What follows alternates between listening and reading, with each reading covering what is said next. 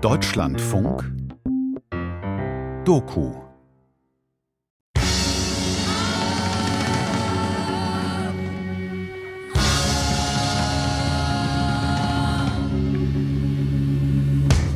Weil wir viele sind. Weil wir nichts ausschließen. Weil wir uns erweitern. Weil uns nie die Partygäste ausgehen. Weil auch genügend Leute zum Aufräumen Weil bleiben. wir immer mehr lieben, je mehr wir lieben. Weil jede Beziehung, die Weil uns geben seliger denn nehmen ist. Für mich ist Polyamorie echt ziemlich viel, weil es greift nicht nur ins zwischenmenschliche Beziehungsleben ein, sondern das ist für mich Politik, das ist eine ganze Lebensphilosophie. Es geht für mich bis dahin, dass ich das Gefühl habe, es hat auch damit zu tun, wie ich mit meiner Umwelt umgehe, mit der Welt umgehe, mit der Natur umgehe und so weiter. www.wikipedia.de Suche P-O-L-Y-A-M-U-R-I-E Polyamorie. Ich werde automatisch weitergeleitet zu Polyamory mit Y am Ende. Laut Wikipedia ein englisches Kunstwort aus griechisch polis, viel, mehrere, und lateinisch amor, Liebe, das oft auch eingedeutscht Polyamorie geschrieben wird. Weiter heißt es, ist ein Oberbegriff für die Praxis, Liebesbeziehungen zu mehr als einem Menschen zur gleichen Zeit zu haben. Dies geschieht mit vollem Wissen und Einverständnis aller beteiligten Partner. Ich würde überhaupt nicht das Bedürfnis bezweifeln. Im Gegenteil, ich würde sagen, die, die Mehrheit der, der Menschen oder zumindest die freien Menschen, wie ich sie äh, in meinem Buch beschreibe, leben bereits polygam oder meistens polygam, nämlich in ihrer eigenen Wirklichkeit und nur noch in seltenen Fällen eben in der Realität monogam. Das heißt, dieses Bedürfnis halte ich für höchst real. Die Frage ist nur, was passiert, wenn man es verwirklicht.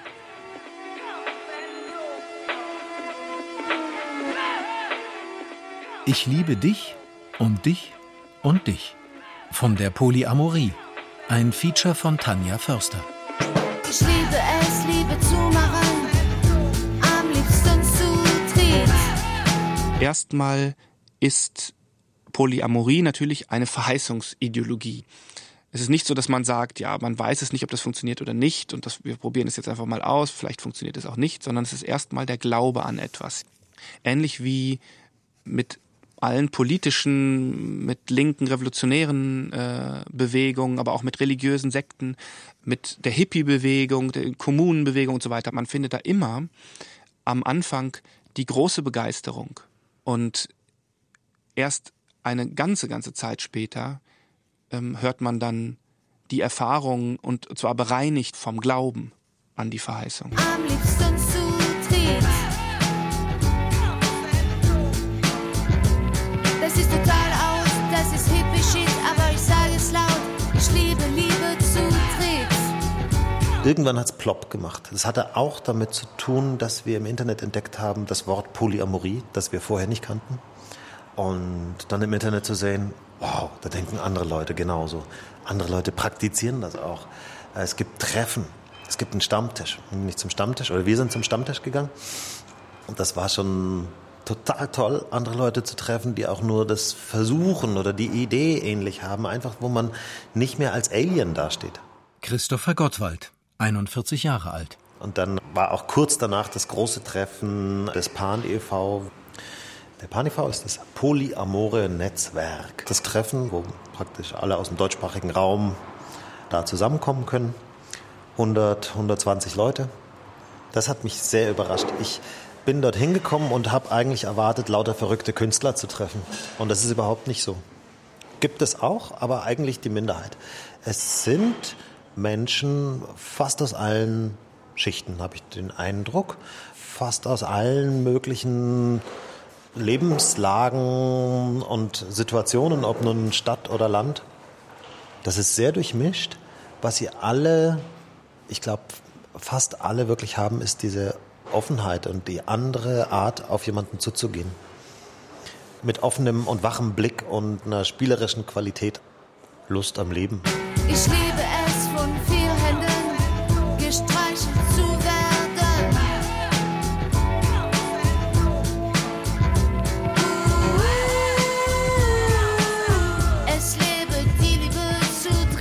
Das, was mich in meinem Buch ja interessiert hat, ist die, ähm, die Unmöglichkeit der Liebe. Also zu, einen Zustand zu beschreiben und, und alles, was zu diesem Zustand gehört, wo Liebe, Verliebtheit unmöglich werden. Sven Hillenkamp. Sein Buch Das Ende der Liebe, Gefühle im Zeitalter unendlicher Liebe, wurde 2010 mit dem Clemens Brentano Preis ausgezeichnet.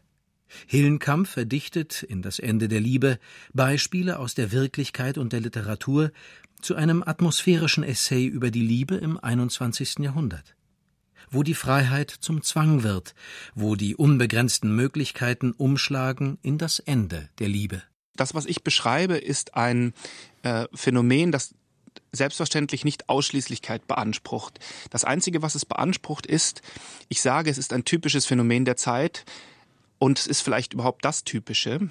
Es gibt natürlich eine sozusagen eine Unbegrenztheit des Menschen, die nicht erst mit unserer Epoche oder unserer Kultur in die Welt kommt. Ja, der Mensch ist an sich natürlich nicht festgelegt auf kein Lebensarrangement. Der Mensch ist nicht festgelegt auf Zweisamkeit, er ist nicht festgelegt auf bestimmte Lebensorte oder bestimmte Mahlzeiten, sondern er ist offen. Und er wird erst durch Kultur auf bestimmte Dinge festgelegt. Und insofern kann man natürlich sagen, dass es eine menschliche Konstante ist, auch in der Liebe und in der Sexualität unbegrenzt zu sein. Dann kann die Kultur diese Türen öffnen oder sie kann sie nicht öffnen. Ich weiß nicht, zu wem ich gehöre. Ich bin doch zu schade kann sagen, dass in unserer Zeit der Mensch das erste Mal mit seiner anthropologischen, seiner grundlegenden Offenheit wirklich konfrontiert wird, weil seiner Offenheit nicht mehr eine begrenzende Kultur entgegensteht, sondern eine ihrerseits öffnende Kultur. Der Unbegrenztheit des Menschen begegnet nun auch eine tatsächlich entgrenzende Kultur. Wenn ich jetzt grad dir Treue schwöre, wird wieder eine andere ganz unglücklich sein. Polyamory ist ein Wort, das etwa 1990 erfunden und seit 1992 in elektronischen Foren popularisiert wurde. Und dann wird bei Wikipedia noch einmal ausführlichst das Konzept erläutert. Eigentlich ist es ganz einfach. Mindestens drei Personen sind im Spiel, wobei nicht alle drei etwas miteinander haben müssen. Hauptsache, einer von ihnen hat mehr als eine Beziehung. Und die anderen wissen davon. So simpel das klingt, so unbekannt ist der Begriff Polyamorie. Ich frage Freunde und Bekannte. Einige haben ihn schon einmal gehört, andere nicht. Jeder weiß aber nach einer kurzen Erklärung sofort, was gemeint ist. Manche finden die Idee nachvollziehbar. Manche halten es für lustiges Rumvögeln unter dem Deckmäntelchen eines schön klingenden Fremdwortes.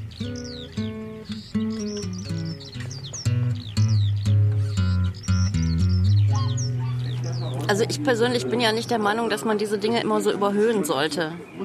Also ich halte mich jetzt nicht für, für besonders elitär, weil ich das tue oder so. Ich finde, das, das hat so eine Normalität. Also wenn man einmal diesen Schritt gemacht hat, uns ausprobiert hat und festgestellt hat, ist es gut, dann kriegt es eine Normalität, wo man nicht mehr den ganzen Tag singend durch die Straßen läuft und sagt, ja, ich bin Polyamor. Ah, übrigens, ich bin Polyamor. Sondern das ist einfach so. Simone Marisch, 54 Jahre alt. Also es ist anders als der Mainstream, aber eben auch ganz normal. Ja. Der Wikipedia-Artikel listet alles auf, was man sich zu dem Thema nur denken kann.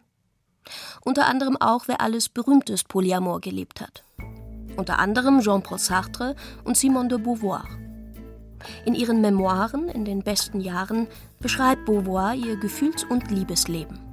Statt eines Duo waren wir von nun an ein Trio. Wir waren der Ansicht, dass die menschlichen Beziehungen dauernd neu erfunden werden müssten, dass keine Form a priori privilegiert, keine unmöglich sei. Diese schien uns zwingend. Wir finden in dem unendlichen Zoo der Menschheit praktisch nichts, was es nicht gibt. Und von daher ist jeder Verweis auf irgendeine Natur des Menschen für eine monogame Lebensweise oder gegen eine monogame Lebensweise im Ansatz schon verkehrt.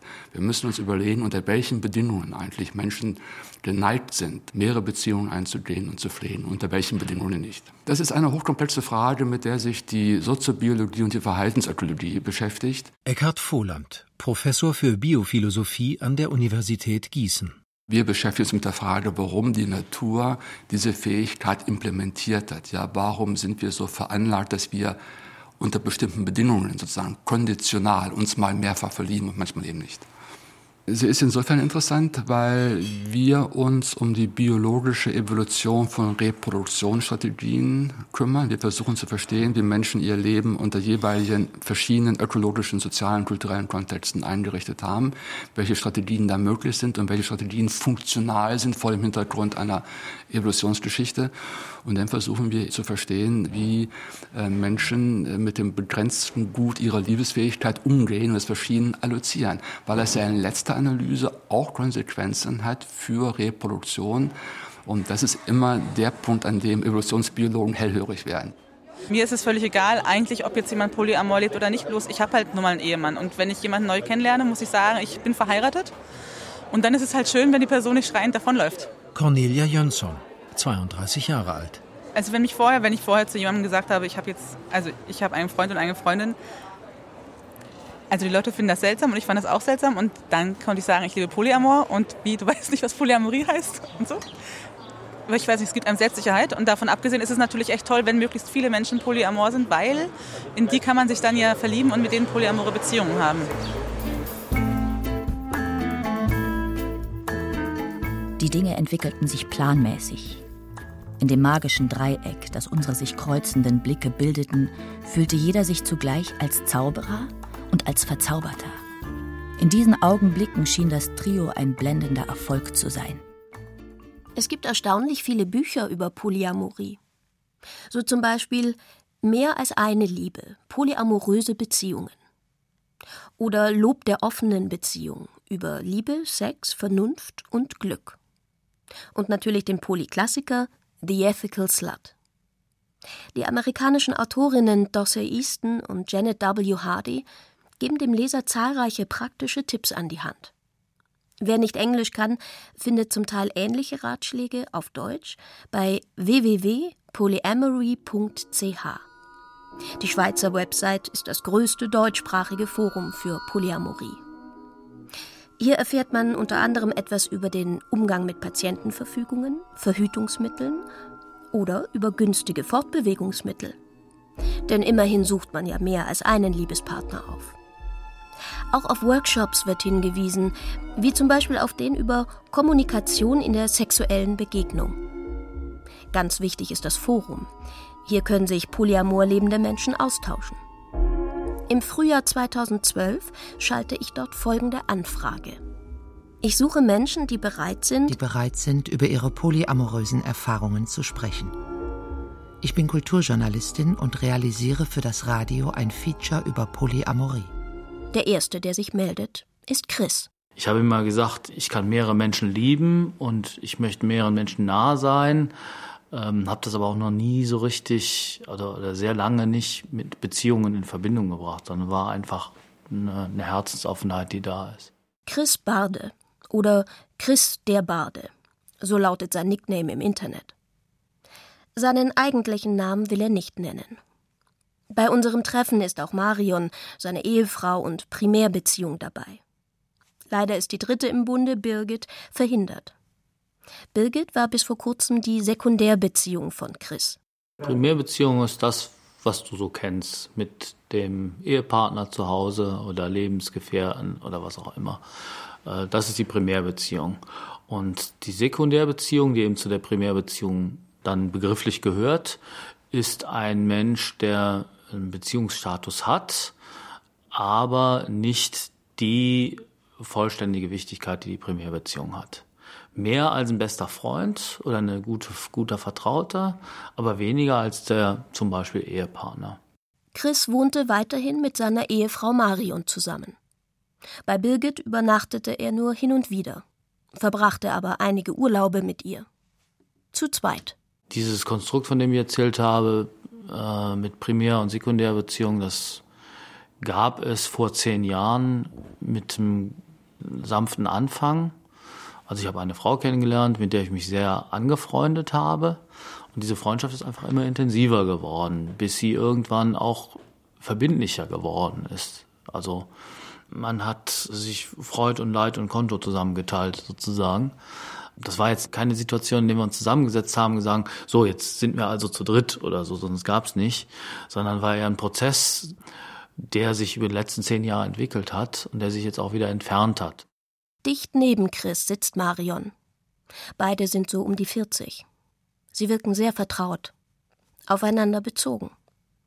Bereitwillig, nein, gerne reden sie über die zurückliegende Beziehung mit Birgit. Während ich bei Chris ein gewisses Sendungsbewusstsein spüre, empfinde ich Marions Antworten als sehr offen. Also als er sie kennengelernt hat, war ja wirklich nicht klar, dass das mal einen Beziehungsstatus kriegen könnte. Und ich war aber trotzdem schockiert, ja, sagen wir schockiert darüber, wie intensiv das war. Und zu der Zeit konnte ich mir auch wirklich noch nicht vorstellen, ähm, dass es noch eine Beziehung neben mir gibt. Also offene Beziehung war für mich immer völlig okay und, und äh, nennen wir es mal einfach. Natürlich gibt es auch schwierige Situationen, aber die Tatsache, dass man eine offene Beziehung hat, also auch Sexualität mit anderen Menschen leben kann, war für mich einfach. Aber die Tatsache, dass mehrere Menschen eine Beziehung zu meinem Mann haben, war für mich nicht einfach. Deux, ménage madame. Tonight we're gonna boogie pour vous. Bisous partout. Wenn wir von Treue reden, meinen wir natürlich die Treue des Partners, der Partnerin. Ich habe als Mann ein Interesse daran, dass meine Frau mir treu ist, weil meine Investition in meine Kinder ja meinen, also meinen genetischen Kindern zugute kommen soll und nicht etwa den Kindern irgendeines Mitkonkurrenten.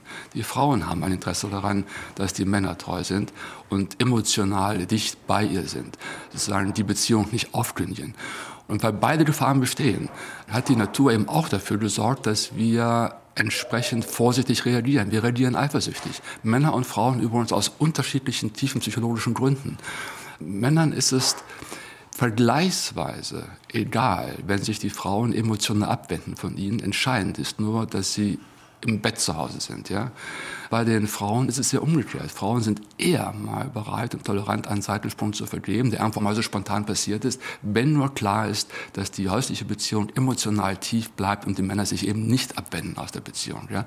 Und die Gründe auch dafür sind vollkommen klar. Es geht bei den Männern einmal um Vaterschaftssicherheit, evolutionär, und den Frauen um Versorgungsaspekte. Evolutionsbiologe Eckhard Vohland. Und noch einmal, das muss den beteiligten Personen bewusst nicht klar sein. Es sind nur die Hintergründe, vor denen sich diese psychischen Motivationslagen evolutionär entwickelt haben. Ich habe ja immer die Wahl. Also ich hatte ja auch die Wahl zu gehen. Die habe ich aber nicht getroffen. Ich habe die Wahl getroffen zu bleiben. Aber ich hatte tatsächlich nicht die Wahl zu sagen, nur ich die gab es nicht, diese Möglichkeit. Ja, es gab riesigen Redenbedarf. Wir haben tags, abends, nachts, morgens geredet. Geredet, geredet, geredet. Jede Fahrt zu jedem Baumarkt genutzt, um zu reden. Wir haben geredet, geredet, geredet. Wir haben geweint, wir haben gelacht, wir haben gehofft, wir haben gezittert, wir haben verflucht, wir haben gehofft, dass es irgendwelche Lösungen gibt. Wir waren aber immer in dem Wunsch, zusammenzubleiben, das irgendwie zusammen zu schaffen. Und wir waren eben auch allein, weil wir diese Polykultur noch nicht kannten. Ich war in einer Situation, wo mir zwei Menschen so nah sind, dass sie Beziehungscharakter hatten, hatte aber keine Begrifflichkeiten dafür und ähm, habe dann, weiß gar nicht mehr wo genau, über den Begriff Poly erfahren, mich schlau gemacht, in Foren eingetragen, mitgelesen um zu gucken, wie gehen andere Leute damit um? Was haben die für Modelle? Was haben die für Lösungen? Die Vernetzung ist mit Sicherheit wichtig, um all das aufrechtzuerhalten, was über die Realität zwischen äh, Peter, Ursula, Bertha und, und ähm, Hans hinausgeht, um das aufrechtzuerhalten. Sven Hillenkamp. Das Phantasma könnte man sagen. Ja? In, in dem Moment, wo man Teil einer Bewegung ist, die sich als, als revolutionär begreift und die glaubt, einen ganz neuen und wirklich glücklich, selig machenden Lebensansatz gefunden zu haben, ist natürlich alles, alle Kommunikation in dieser Bewegung und natürlich auch öffentliche Treffen, dass man zusammen auf die Straße geht, sich zusammen zeigt, dass man eine gemeinsame Sprache entwickelt, Symbole und dass man diskutiert, dass man einander erkennt, ist, ist Bedingung für, für dieses Gefühl, dass man da in, zusammen in irgendeine Zukunft geht und dieses, weiter an diesem Phantasma teilzuhaben. Ja, das kann sogar so wichtig sein, dass man gar nicht richtig wahrnimmt, wie die Realität in der eigenen Beziehung im jetzigen Moment eigentlich ist, weil die Rolle dieser Zukunftsausrichtung und dieses Phantasmas so groß ist. Sicher hätten wir das alles nicht so wichtig genommen, wenn wir in Paris gelebt hätten. Dort wäre uns vieles zu Hilfe gekommen. Unsere Freunde, Zerstreuungen. Aber unser Trio lebte unter einer Glasglocke, im Gewächshaus, in der drückenden Einsamkeit der Provinz. Chris und Marion treffen sich mit mir, um über ihre polyamoröse Beziehung zu reden, die ja eigentlich nur die von Chris ist. Marion selbst hat keine. Ihr polyamoröser Anteil liegt in der Akzeptanz. Sie habe gewaltig gelitten, als ihr Mann neben ihr noch eine andere liebte, sagt sie.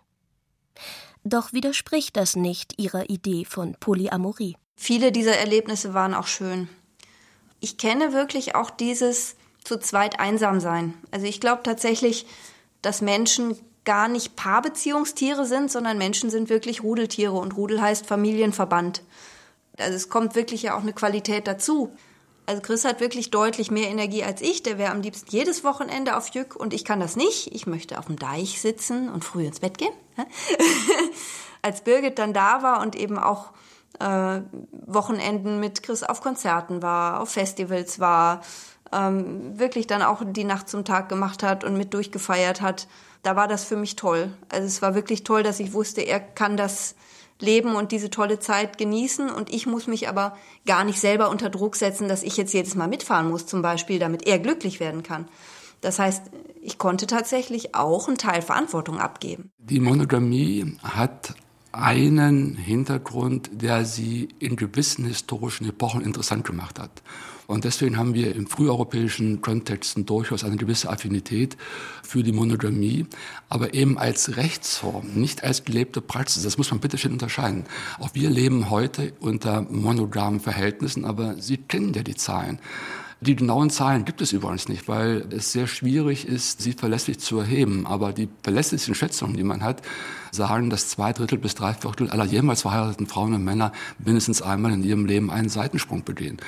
Und das Interessante daran ist, dass von diesen Ehebrecherinnen, Ehebrechern 80 Prozent behaupten, dass sie an sich ihren Lebenspartner lieben ihm romantisch verpflichtet sind und ihm auch treu sein wollen. Aber offenbar können sie es nicht. Und das sind ganz tiefe Motivationslagen, die uns bewusst nicht zur Kontrolle zur Verfügung stehen. Ja, wir müssen diesen Dingen irgendwie nachgeben. Sie können eben nicht beschließen, sich zu verlieben und sie können auch nicht beschließen, sich nicht zu verlieben.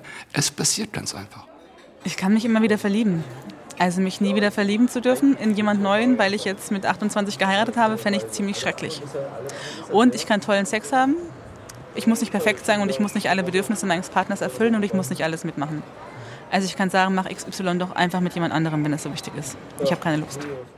Wir müssen jetzt mal auf einer Ebene argumentieren, die uns eher unbekannt ist, nämlich die Ebene der evolutionären Logik. Ich spreche jetzt also nicht von den Gründen, die jeder für sich bereit hat, um seine Entscheidung äh, zu rationalisieren, sondern auf der Ebene, wie wir prinzipiell veranlagt sind.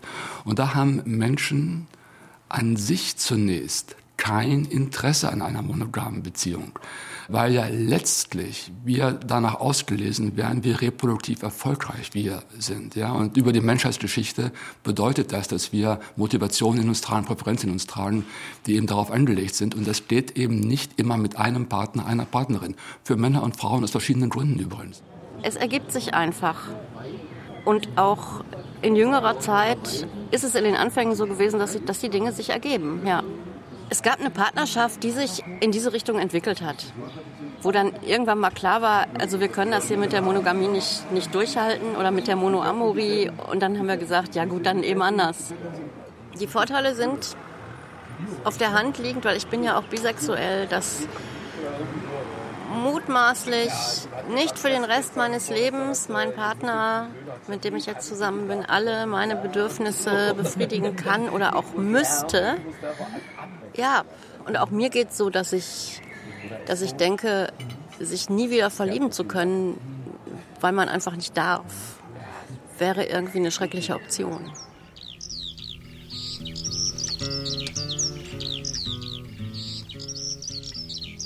Simone Marisch, eine der beiden Autorinnen des Buches 111 Gründe, offen zu lieben.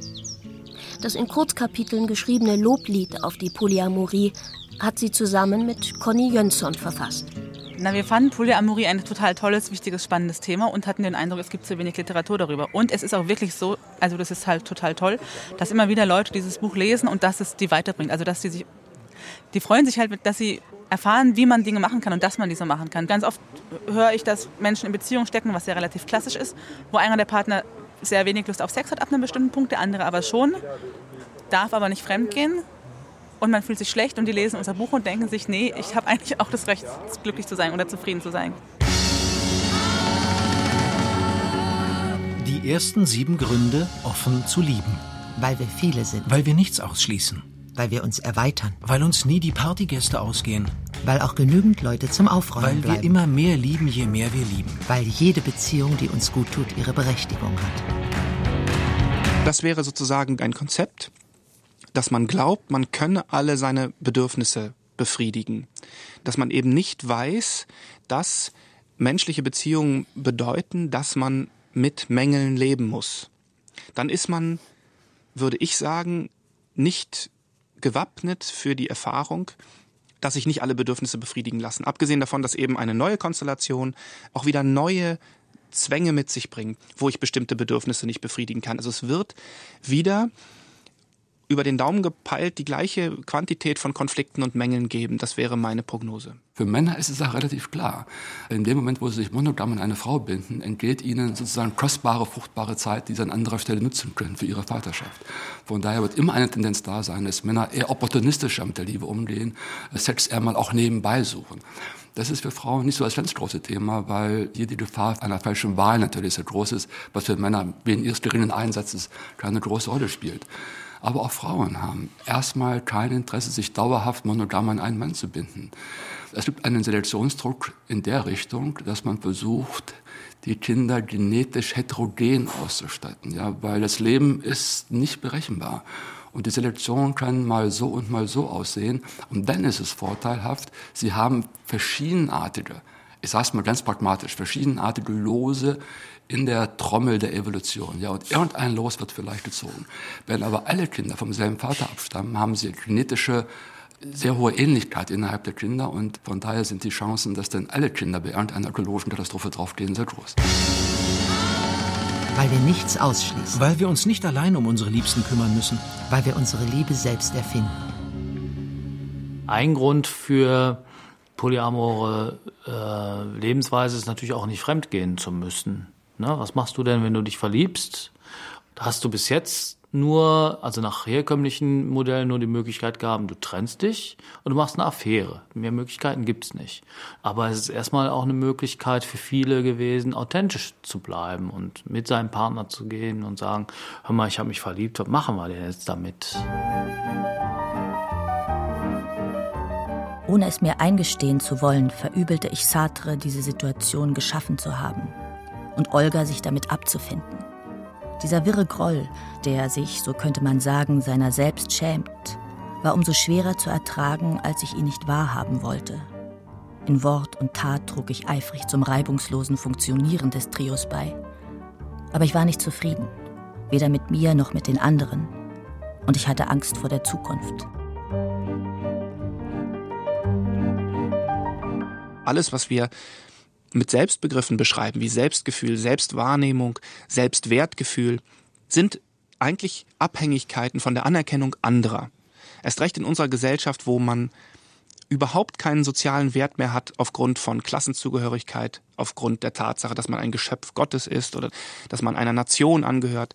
Den einzigen Wert, den wir noch haben, ist der Wert, den uns das Du in einer Beziehung verleiht. Ja, wir hängen auf Gedeih und Verderb von dieser Anerkennung ab. Ob das nun das Du im Beruf ist, das lobt oder kritisiert oder kündigt oder befördert, oder ob es das Du in der Liebe ist und in der Sexualität. Und wenn dieses Du permanent mit Verlust droht oder mit Herabstufung in der Rangfolge und sich zurückzieht, sich andere sucht, dann bricht dieser eigene Wert ein, kommt es zum Anerkennungsverlust und schließlich natürlich auch zum gesamten Verlust der anderen Person und damit kann ein Mensch nicht dauerhaft leben und es zerstört die Beziehung.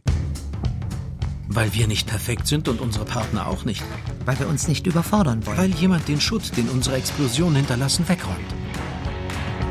Irgendwie ergibt sich kein rundes bzw. glückliches Bild von der polyamoren Beziehung von Chris, Marion und Birgit. Immer wieder wird von Durchhalten, Durchstehen, Ertragen gesprochen. Doch von Anerkennungsverlust, so wie es Sven Hillenkamp genannt hat, ist nicht die Rede. Ganz im Gegenteil. Marion spricht von Mitfreude. Das ist ein Begriff aus der Polyszene. Wieder gucke ich bei Wikipedia. Dort steht beim Eintrag zur Polyamorie unter dem Titel Entwicklung angepasster Begriffe Mitfreude, auch Compersion oder Resonanzfreude, bezeichnet eine Manifestation von Liebe. Eine Manifestation von Liebe. Wenn jemand im Geliebtwerden eines geliebten Menschen durch eine andere Person Glück und Erweiterung findet und sich daran freut und stellt somit den Gegenpol zur Eifersucht dar. Mitfreude ist eine Form von Empathie. Das heißt, Freude daran, dass der nahestehende Mensch etwas Schönes in seinem Leben erfährt. Es hat ja auch ganz viel mit Tagesform zu tun, wenn man mal ehrlich ist. Ne? An Tagen, wo ich total zufrieden, befriedigt, ausgeglichen und all das bin, empfinde ich diese Mitfreude. Und an Tagen, wo es mir vielleicht schlecht geht, empfinde ich die nicht. Das ist okay. Und dann sprechen wir ab, kann ich es trotzdem heute akzeptieren oder kann ich es heute nicht akzeptieren? Und da kann man zu beiden Lösungen kommen. Man kann zu der Lösung kommen, dass der Partner sagt, dann verzichte ich heute und man kann zu der Lösung kommen, dass der Partner sagt, es ist mir heute besonders wichtig und ich sage dann, gut, dann akzeptiere ich's. Als Marion und Chris mit mir sprechen, hat Chris keine Beziehung mehr mit Birgit. Das Verhältnis zerbrach, als Birgit ihren zukünftigen Ehemann kennenlernte. War das nun ein Befreiungsschlag für Marion? War sehr zwiespältig, weil ich natürlich auch auf einmal einen liebeskranken Mann zu Hause sitzen hatte. Ne? Das ist gar nicht so einfach, der wirklich um eine Liebe getrauert hat und das konnte ich gar nicht gut haben. Ähm, Befreiungsschlag in dem Sinne, dass ich jetzt wusste, Birgit hat jetzt auch eine Primärbeziehung. Und dadurch kam mir das leichter vor. Also habe ich gedacht, okay, Birgit hat ja ihren Mann und Chris hat mich. Und die Beziehung zwischen den beiden müsste ja jetzt eigentlich gut ausgeglichen sein. Also das, das rechnet man sich so im Kopf vor, klappt natürlich nicht eins zu eins, aber mein Gedanke war schon, okay, Birgit leidet weniger, weil sie auch eine Primärbeziehung hat. Und ähm, die beiden können trotzdem irgendwie eine Beziehung miteinander haben. Und es ist aber nicht mehr dieses, einer ist übrig und dieses, okay, wenn ich Chris besonders brauche, dann muss Birgit verzichten. Das war ja oft so. Und da habe ich schon gehofft, dass das dann ausgeglichener ist und anders ist. Und insofern ja, Befreiungsschlag schon. Befreiungsschlag kann ich wirklich nicht sagen. Ähm, sondern die Schmerzen waren genauso stark, wie ich sie befürchtet habe. Also ich habe wirklich gehofft, dass sie einen Mann findet. Wenn man jemanden liebt, dann will man auch, dass der glücklich ist. Trotzdem hätte ich gern eine engere Beziehung zu Birgit, als ich jetzt gerade habe. Wir sitzen zusammen an einem Tisch. Das Paar ist sich, trotz der vielleicht sehr unterschiedlichen Gefühlswelten, einig. Einig, dass man das noch einmal durchstehen würde. Diesmal um einige Erfahrungen reicher, sollte er sich noch einmal verlieben. Ist das gelebte Polyamorie? Wie viel Glück ist notwendig? Wie viel Leiden gehört dazu? Die Strategien sind konditional. Sie werden sich mal so zeigen und mal anders sein. Und ich warne davor, irgendwie auf ein Mehrheitsmodell zu setzen. Diese Dinge werden auf der persönlichen Ebene sehr unterschiedlich entschieden. Es gibt keine guten Gründe für die Vision, dass wir in einer perfekten Monogamie, in einer perfekten Treue generierenden Gesellschaft mal aufgehen. Genauso wenig gibt es gute Gründe für die Gegenposition, die annimmt, dass wir letztlich durch Freiheit in den Zustand der freien Liebe geraten werden. Auch das ist nicht stabil, weil wir eben diese evolvierten Interessen haben an den Partner, an die Partnerin. Der Kompromiss zwischen Männern und Frauen wird zu jeder Zeit immer neu verhandelt. Und der Kompromiss ist immer extrem brüchig und er kann sehr schnell aufgekündigt werden. Und die Umstände sind Teil der Verhandlungsszene, unter denen das passiert. Aber einen Stillstand in diesen Konflikten im Sinne eines Friedensschlusses wird es nicht geben können, aus evolutionären Gründen.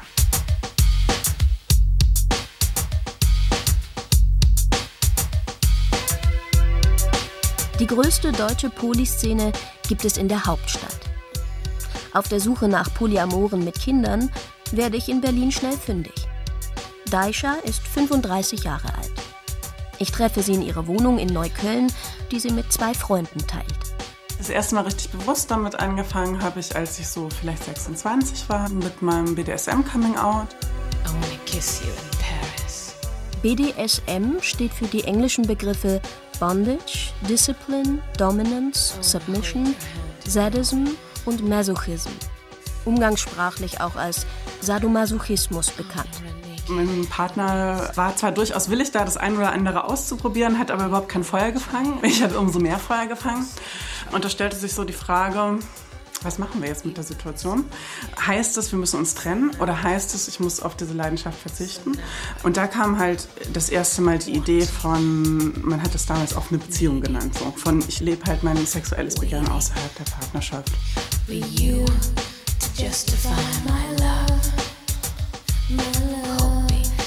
Für mich ist offene Beziehung ich mag das Wort nicht so, aber äh, das ist schon auch ein Teil von Polyamorie. Ich weiß, dass das Leute anders sehen, aber ich finde es letztendlich immer gar nicht so spannend, wie nennt man was oder äh, was ist der Unterschied zwischen dem und dem, sondern was, was bedeutet das für die einzelnen Leute und warum leben die so. Naja, es gibt ja ganz traditionell seit 1968 so circa, vielleicht schon etwas früher, den Begriff der offenen Beziehung. Aber da geht es halt mehr darum, dass es halt eine Primärbeziehung gibt und man nebenbei machen kann, was man Lust hat, sozusagen. Also die, die Begrifflichkeit der Polyamorie ist noch ein bisschen präziser gefasst. Simone Marisch. Polyamore Menschen sind manchmal auch Swinger, aber eine Beziehung zu haben bedeutet dann eben auch vieles andere noch zu teilen. Das bedeutet Dauerhaftigkeit, Verlässlichkeit, Verbindlichkeit, äh, zumindest von der Idee und theoretisch her angelegte Beziehung, die auch Dauer hat.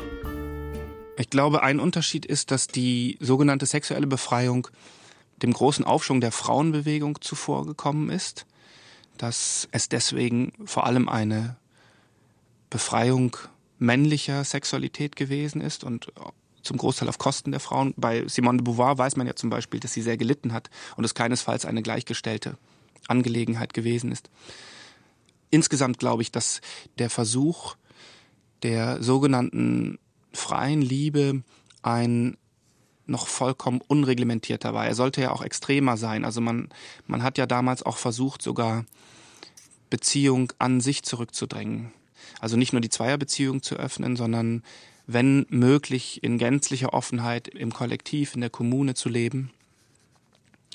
Polyamorie ist sozusagen dann der erneute Versuch, unter den Voraussetzungen einer existierenden Frauenbewegung, unter den Voraussetzungen natürlich auch einer Emanzipation der, der Schwulen und Lesben ähm, und vielleicht der Versuch, dann dies nicht in einer völlig entgrenzten Weise zu tun, sondern unter Aufrechterhaltung von Beziehungen und mit einem irgendwie gearteten ethischen Rahmen, würde ich sagen.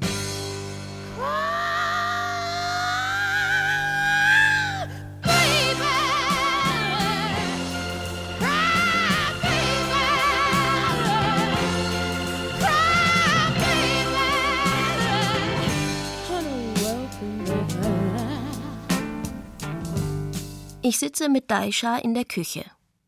Schon am Telefon war sie sehr offen und hat mir von ihren sexuellen Aktivitäten erzählt. Ehrlich gesagt hatte ich sie mir daraufhin ganz anders vorgestellt. Eher in körperbetonter Kleidung, als im weiten Pulli auf Jeans. Daisha, das ist ihr Nickname, wirkt angenehm unauffällig. Ihre Haare sind hinten zusammengebunden, das Gesicht ist ungeschminkt.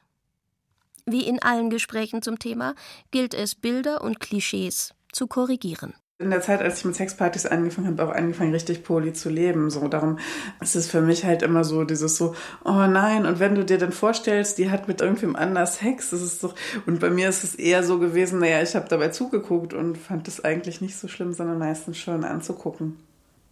Ich finde es immer wichtig, sich anzugucken, was, was steht denn da eigentlich dahinter, hinter der Eifersucht. Das sind dann oft so Themen wie Verlustängste oder Ängste, nicht toll genug zu sein und so weiter und so fort.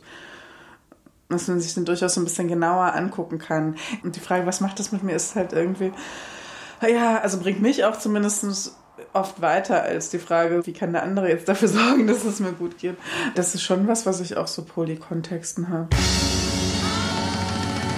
Weil wir eifersüchtig sein Weil dürfen. wir über Eifersucht nachdenken. Weil wir verbindlich sind. Weil wir unsere Ängste und Bedürfnisse kennenlernen. Zumal es ja die Tendenz gibt, in solchen Zusammenhängen, also schon freier Liebe damals und Polyamorie heute, dass man die einhergehenden Gefühle der, der Entwertung oder auch Verlustängste, dass man die der Psyche des einen zuschreibt. Und das ist eine, in der Tat eine Form von Selbstzentriertheit, die ich für grundfalsch halte. Der Mensch ist nun mal zu 100 Prozent von Beziehungen abhängig. Ja, also Liebe, Anerkennung, all das kommt ihm nur vom anderen zu. Er kann sich nicht selber anerkennen und er kann nicht sich selber lieben, sondern das sind relationale Begriffe. Das kommt von der anderen Seite.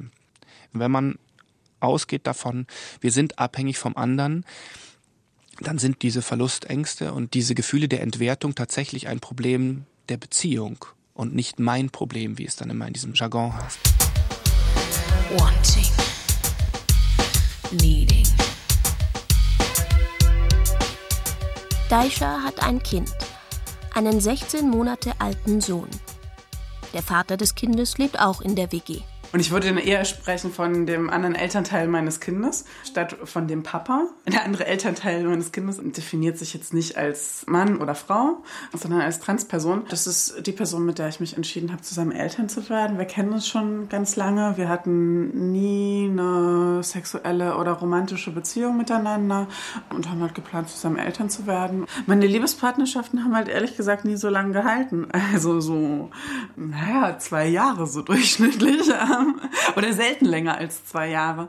Und ich finde das wichtig, dass ein Kind in einer stabilen Konstellation aufwächst. Und ich erlebe so viele Dramen, Scheidungsdramen um mich rum, wo Kinder drinstecken. Und ich erlebe andererseits, dass Eltern keine leidenschaftliche Beziehung mehr haben, wenn sie Eltern werden zum Beispiel. Und darum fand ich, das war eine total gute Idee.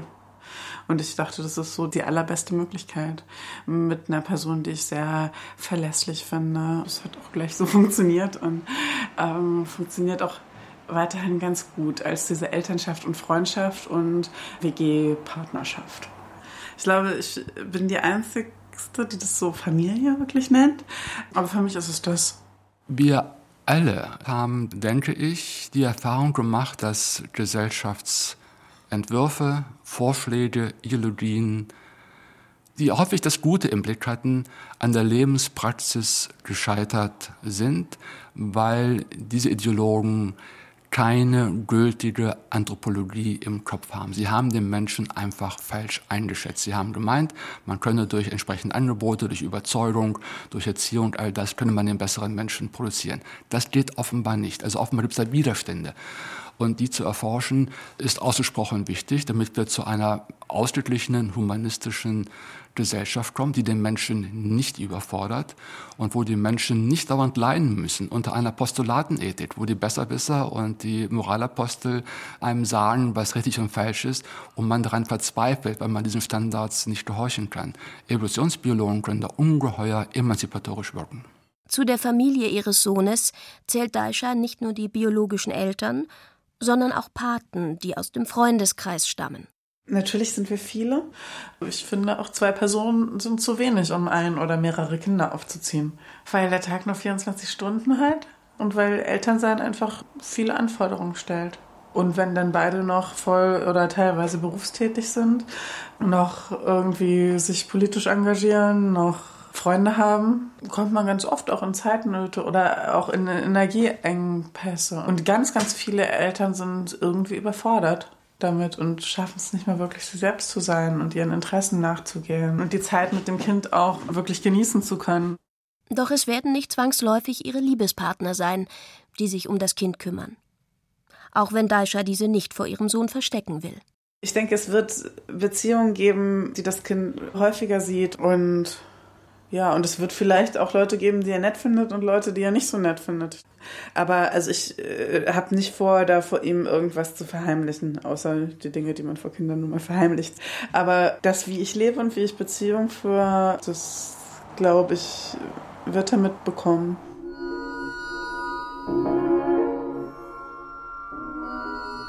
Meine Anfrage nach polyamoren Kontakten hat Christopher erreicht. Auch er ist zu einem Gespräch bereit. Wir treffen uns in einem Café. Mein Name ist Christopher, Christopher Gottwald. Ich bin 41 Jahre alt, lebe in Nürnberg. Ich lebe mit Heike zusammen und ihren zwei Kindern, die sind 13 und 16. Und wir leben seit elf Jahren Polyamor. Es war an einem Zeitpunkt, wo ich gesagt habe, jetzt reicht's mir, ich, ich möchte das so. Wobei ich mir trotzdem ganz komisch vorkam, weil ich niemand kannte, der das so hätte machen wollen. Dann sind wir in diesen Weg eingestiegen, der erstmal auch sehr hart und sehr krass war. Und ich hatte ähm, verschiedene Liebesnächte, wie auch immer man das nennen will. Kam nach Hause und habe Heike erzählt und habe gemerkt, oh, so ganz leicht fällt es hier nicht. Und umso mehr fand ich es auch schwierig, das zu erzählen. Und umso mehr oh, hat es auch geknarzt im Gebälk. Ja, da sind wir durch einige Krisen durchgegangen, die das eigentlich auch fast alles schon gesprengt hätten. Aber interessanterweise war uns die Beziehung wichtiger. Irgendwann hat es plopp gemacht. Ich bin erstaunt, wie schnell mir alle Einblick in ihr Gefühlsleben gewähren. Aber warum bin ich eigentlich so überrascht? Schließlich macht genau diese Offenheit Polyamorie aus. Das ist für mich das Wichtige an Polyamorie. Das gehört beides zusammen. Also eine offene Beziehung heißt noch lange nicht, dass wir uns das erzählen. Polyamorie heißt, alle wissen davon, alle können sich dazu verhalten, alle dürfen ihre Gefühle auch dazu haben. Es ist nicht Prinzip, es ist aber eine Lust da, es ihr mitzuteilen, weil ich merke, es sortiert sich ganz viel, wenn ich erzähle. Das ist total angenehm zu erzählen. Für Sie auch zu hören? Ja, weil zum einen, wow, spannend, neuer Mensch. Was interessiert dich an diesem Menschen? Was entsteht da Neues? Ja, auch das Emotionale mitzukriegen. Dann weiß man, wo der andere steht. So. Wir haben das immer mal wieder gemerkt, wenn wir uns da zurückgehalten haben und dem anderen dann nicht mit einbezogen haben, dann geht die Verbindung verloren. Christopher und Heike bringen ihre Liebespartner auch mit nach Hause. In den ersten Zeiten ihrer Beziehung war das Übernachten der anderen Beziehungen ein Tabu. Mittlerweile tangiert das die beiden nicht mehr, sondern, so Christoph, ruft vielmehr ein gutes Gefühl hervor. Wir bezeichnen uns nicht als Paar. Ich glaube, dass Begriffe ganz viel ausmachen im Kopf. Wenn ich zu jemandem sage, dass Heike und ich ein Paar sind, dann heißt das für den, aha, die sind treu, die lieben sich, aha, das bedeutet dieses und jenes. Für mich ist das Ziel, das wegzulassen. Also auch so weit wegzulassen, dass ich auch wirklich nicht sage, Mensch, Heike ist die Nummer eins und du bist nur die Nummer zwei. da gibt es Heike in meinem Herzen und da gibt es andere Menschen in meinem Herzen. Warum versuchen wir Menschen zu hierarchisieren? Warum versuchen wir da eine Wertung reinzubringen? Du bist der, die Wichtigste und du bist ein bisschen weniger, du bist mein bester Freund. Ich glaube, das wird uns nicht gerecht und es bringt uns weg vom im Hier und Jetzt Leben. Im Endeffekt auch eine Loslösung von diesem Blick in die Zukunft. Ja, wir müssen ewig zusammenbleiben. Weil wir ehrlich sind. Weil wir auch zu uns ehrlich sind. Weil geben seliger denn nehmen ist. Weil wir Glücksliebhaber sind. So fanden wir uns alle drei im Getriebe dieser Miniatur-Höllenmaschine, die wir selbst konstruiert hatten. Schließlich kamen wir heil wieder zum Vorschein. Die Freundschaft siegte.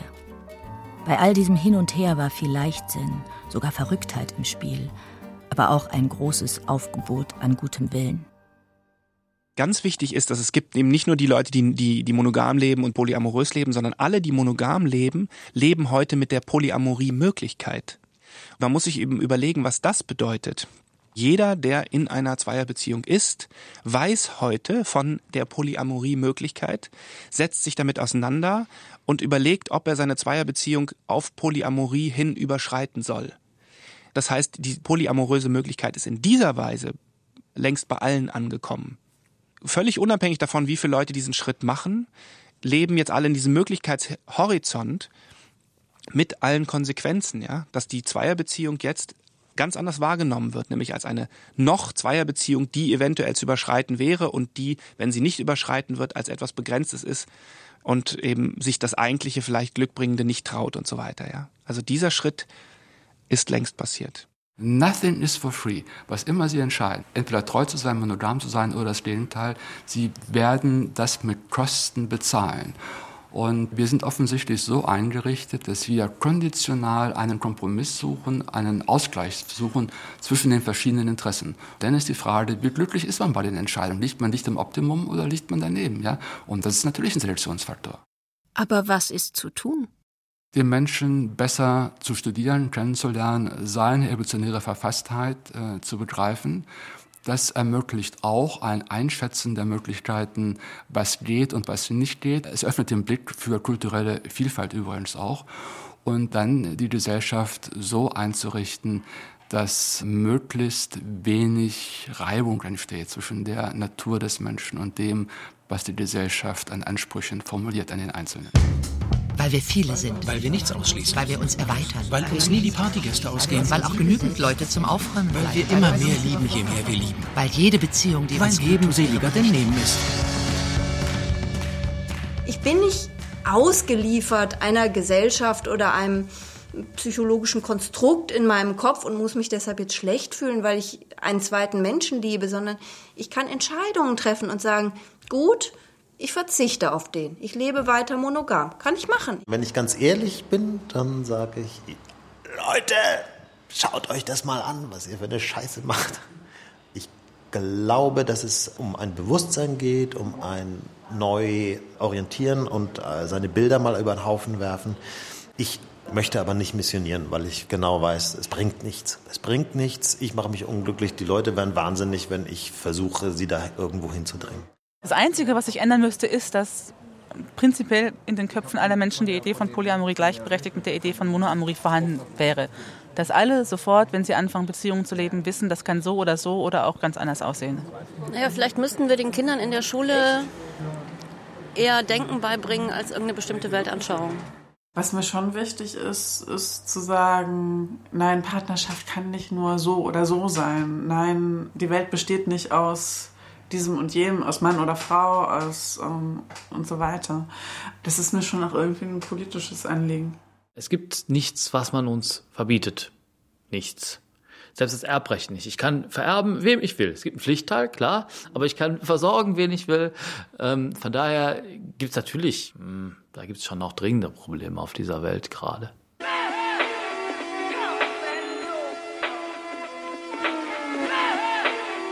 Das war Ich liebe dich und dich und dich von der Polyamorie. Ein Feature von Tanja Förster. Ich liebe es, Liebe zu machen, am liebsten zu dritt. Mit Christopher Gottwald, Sven Hillenkamp, Simone Maresch, Eckhard Vohland, Chris, Marion, Cornelia Jönsson und Daisha. Es sprachen Sigrid Burgholder, Anja Leis, Irene Schwarz und Gregor Höppner.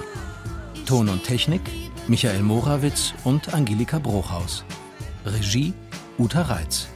Redaktion Klaus Pilger. Es lebe die Liebe zu dritt. Produktion Deutschlandfunk 2012. Zitiert wurde aus In den besten Jahren von Simone de Beauvoir, Hamburg 1969.